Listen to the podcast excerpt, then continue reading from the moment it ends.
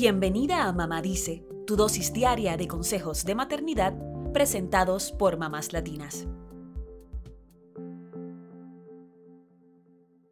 La diabetes es una enfermedad crónica que va en aumento en Estados Unidos, tanto así que cada año hay más de 13.000 niños que reciben un diagnóstico de diabetes tipo 1.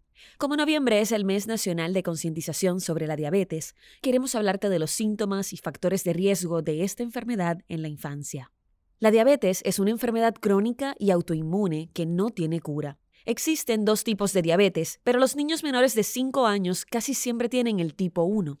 Las personas con diabetes tipo 1 tienen dificultades para producir suficiente insulina. La insulina es una hormona que controla el azúcar en la sangre y se produce en el páncreas. Cuando los niveles de azúcar o glucosa en la sangre se descontrolan, puede haber graves consecuencias en la salud, como problemas para combatir infecciones, ceguera o incluso la muerte.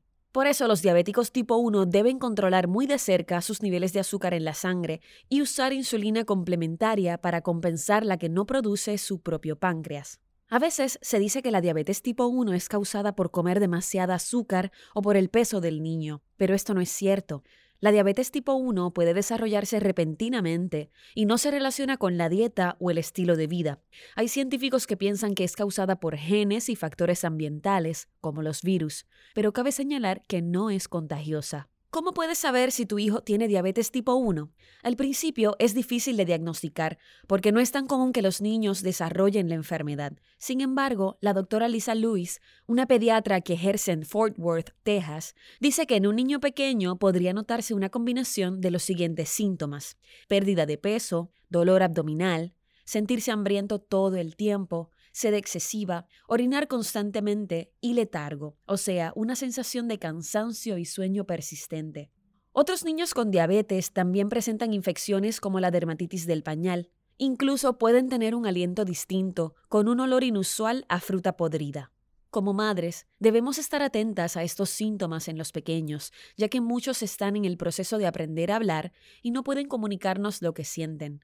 Si notas varios de estos síntomas, lo mejor es que lleves a tu hijo al médico para que le realicen los estudios de rigor y así poder determinar si padece de diabetes tipo 1. Descubrir que tu hijo tiene esta enfermedad puede ser abrumador, primero porque te preocupas por su salud y bienestar, pero además, cuando son pequeños, somos nosotros los padres quienes debemos crear un plan para cuidar de ellos.